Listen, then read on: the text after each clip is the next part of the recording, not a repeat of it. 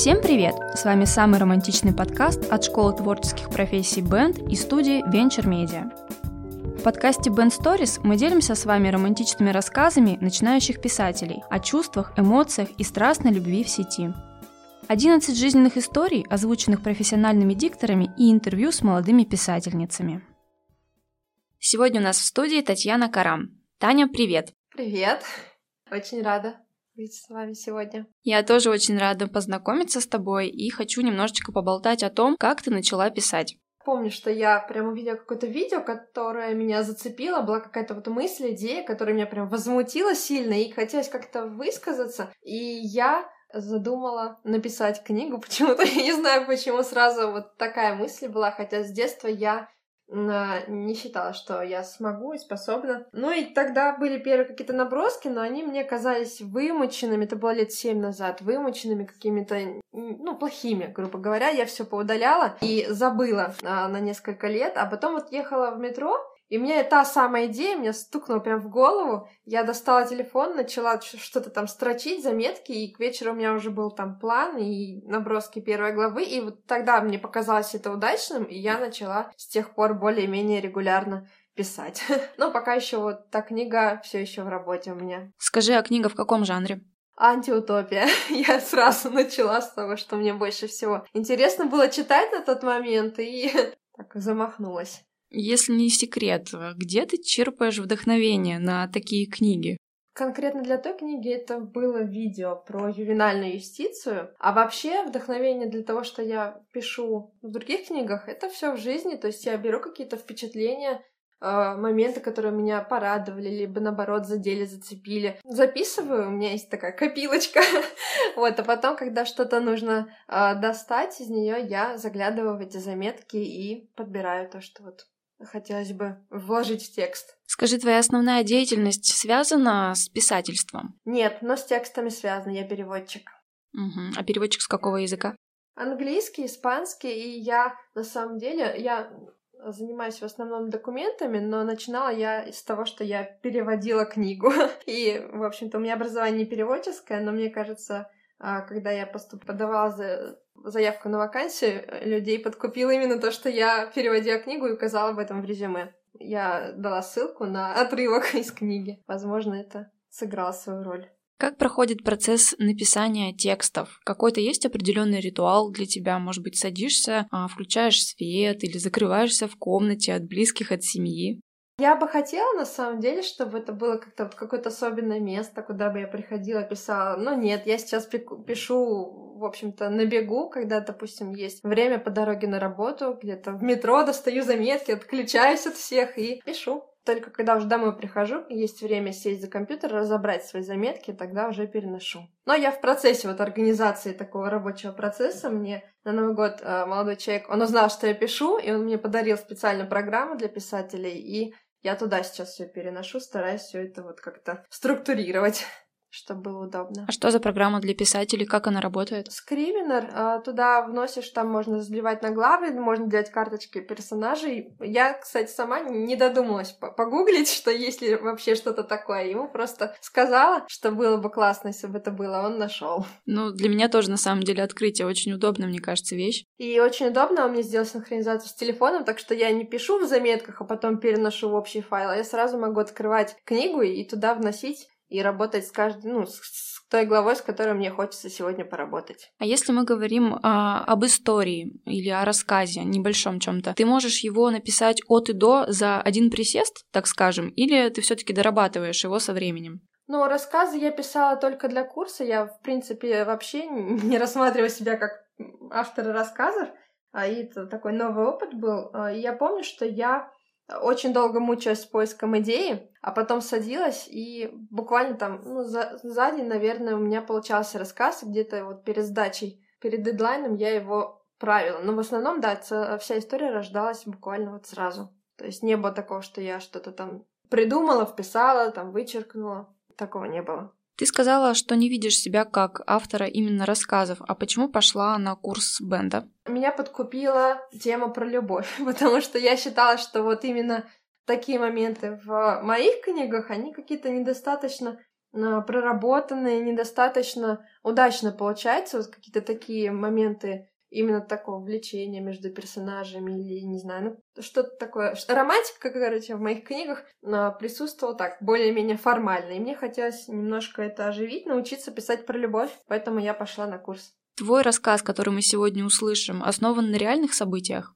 И да, и нет. Ну, у меня есть знакомый, с которым мы так общаемся, подкалываем в основном друг друга, но это больше приятельское общение. То есть я, конечно, воспринимаю это общение как способ, наверное, выплеснуть что-то негативное, накопившееся. Вот, но мы с ним нормально общаемся, и, в общем-то, ничего такого, что в рассказе, если есть какой-то, может быть, подтекст, то в реальной жизни такого нет. Это больше приятельское общение. Ты публикуешь свои работы на каких-нибудь площадках и сталкивалась ли уже с критикой?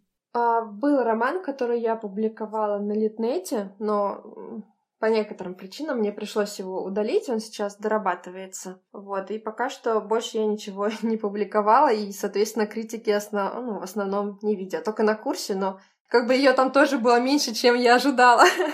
На самом деле, если критика обоснована, если э, из нее можно что-то взять, что мне поможет вырасти, то да, я за такую критику. А если человек хочет просто обидеть, ну, я потом очень долго с ним спорю в своей голове.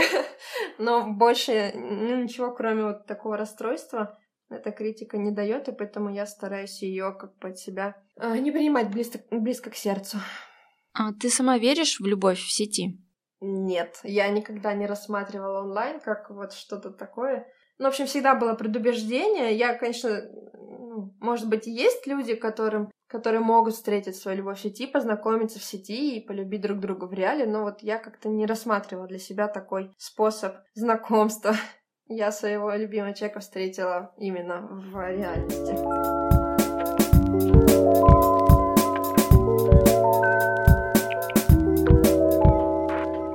Татьяна Карам. Игра. Так мы же с тобой играем. Только не в карты, а в оскорбление и унижение. В уведомлениях замаячила вчерашняя язвительная беседа. Я тут же открыла чат.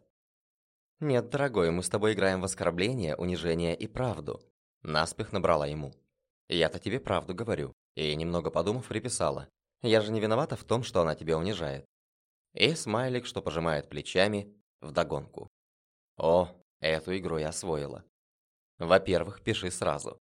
Пусть не думает, что ты придаешь переписке такое уж большое значение. Не знаешь, как ужалить быстро и больно, не открывай сообщение. Во-вторых, выясни сильные и слабые стороны, свои и собеседника а соперника.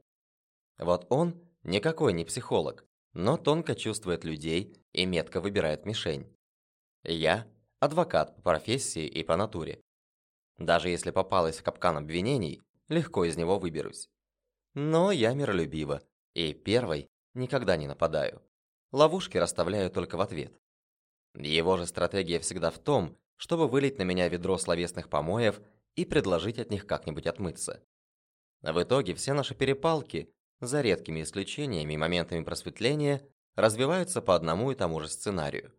Я отмываюсь до блеска, утираю ему нос, и вот он уже настроен на перемирие. Недолгое, впрочем, ибо желчь у него скапливается быстро. Мечтаю, чтобы какая-нибудь женщина однажды растоптала сердце, наличие которого он так упорно и нахально отрицает. Ненавижу его прагматизм, потребительское отношение к людям. И это его извращенное восприятие мира. В его голове словно что-то сломалось и мешает быть нормальным. И эти гадкие-гадкие шутки, чернушные, хотя и никогда не плоские. Я села за испанский. В мой день рождения он прислал скриншот статьи про испанку, которая грипп, поздравил со столетием и пожелал второго пришествия и невиданных доселе достижений. Через полгода ему стукнуло 33, и я, предположив, что возраст Христа может стать триггером для его мегаломании, пожелала психического здоровья. Давно осознала, что он ну, как минимум социопат, высказала мысль. Он возражать не стал. В ответе я уловила даже нотку облегчения, как будто ему стало проще от того, что кто-то его понимает и принимает таким. Забавно вспоминать, что наше онлайн-знакомство он начал со вполне доброжелательного диалога. Прощупав почву, Он сделал вид, что свидание, на которое я бы и не пошла, и не планировалось. Однако, терять интересную переписку никому из нас не хотелось, так что общение мы не свернули. Теперь регулярно ставим друг другу диагнозы, критикуем внешность, работу, вкусы, характер, интеллект и способности друг друга. Бьем порой в самые неожиданные болячки. Запретных тем у нас, кажется, нет, хотя отношения мы обсуждаем крайне редко. Свои так и вовсе никогда. Я не собираюсь называть это отношениями, а уж тем более связью. Но что-то неуловимое правда привязало меня, не позволяет сбежать от его грубых острот. Налет своеобразной, понятной только нам двоим романтики. Пропитанного ядом флирта еще, что держит в приятном тонусе, манит снова и снова виртуальные объятия за порцией отборных оскорблений. Я всякий раз перечитываю его сообщения с необъяснимой жадностью. От них не появляются ни трепет в груди, ни жар внизу живота. Зато они позволяют мне не стесняться и не давить в себе самого дрянного. Он укутывает тьмой обратную сторону моей луны. Минут через десять он очнулся. «А ты случайно не смотрела?» «Ха, смена темы, его способ обозначить перемирие. Я довольна. Очередной раунд остался за мной. Ответ не вызовет новую волну издевок, поэтому напишу без подколов. Но уже завтра. Заблокировала телефон и положила на столик. Валера задремал. Голова у меня на коленях, одну руку запихнул под бедро, другой накрыл его сверху. Я ему подушка. Улыбнулась своей мысли и Валериному безмятежному сну. Бедный. Не дождался, пока я разберусь с делами и оторвусь от мобильника. Надо бы разбудить, чтобы перебраться с дивана в постель. Я обхватила его голову, склонилась и поцеловала в любимую макушку. Нет, мужу бы я не позволила с собой так обращаться. Да и сама не смогла бы с ним так.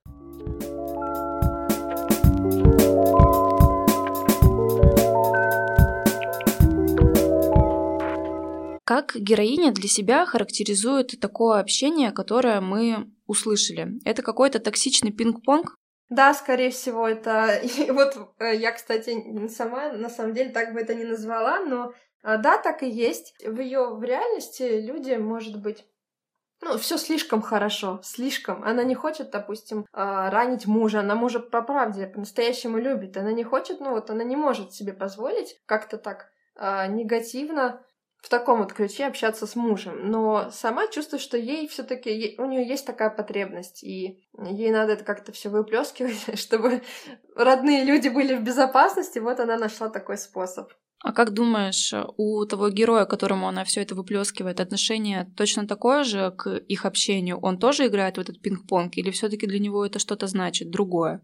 А вот за него я сказать не могу, на самом деле, потому что а, я сама не знаю, что значит общение для человека, с которым я общаюсь. Ну, как бы э, мы с ним договорились, что это как бы дружеско-приятельское общение, и, в общем-то, Наверное, так оно и есть, но э, даже в рассказе я писала, что он пытался с ней познакомиться и хотел ее куда-то на свидание пригласить, и, может быть, до сих пор именно тот герой воспринимает это как, ну, способ как-то быть поближе к этой девушке. Кажется, что в реальной жизни у героини счастливый брак. Что подтолкнуло ее познакомиться и продолжать общение в таком странном ключе? Ты уже сказала, что это некоторое выплескивание своих э, негативных эмоций, но все-таки почему она его продолжает? Ведь у таких отношений небольшой срок годности. Честно говоря, я над этим не задумывалась, но просто ее интересует, наверное, то, что есть в моменте. То есть сейчас ей это позволяет как бы избавляться от негативной от негативного опыта, от стресса. Если, допустим, кому-то из них это наскучит, надоест или по какой-то другой причине эти отношения прекратятся, ну, не отношения, я бы не назвала это отношениями, вот это общение, то она либо будет искать другой способ, либо просто будет больше внимания уделять семье, может быть, найдет способ переключиться. Литературное пожелание или совет для наших слушателей, кто еще не начал писать, но очень хочет, либо боится поделиться своим творчеством с миром? Ну, на самом деле, я тоже боюсь поделиться своим творчеством с миром, но как-то понимаю, что уже время пришло, и поэтому э, совет, наверное, будет попробовать, потому что пока не попробуешь, не узнаешь, твое это или нет, получается ну, у тебя или нет, а, нравится это тебе это или нет. Поэтому пробуйте. Таня, спасибо тебе большое за интересный разговор. Спасибо, мне тоже было очень приятно. С вами был подкаст Band Stories о чувствах, эмоциях и страстной любви в сети. Вдохновляйтесь на романтичные поступки и слушайте наш подкаст на всех цифровых площадках.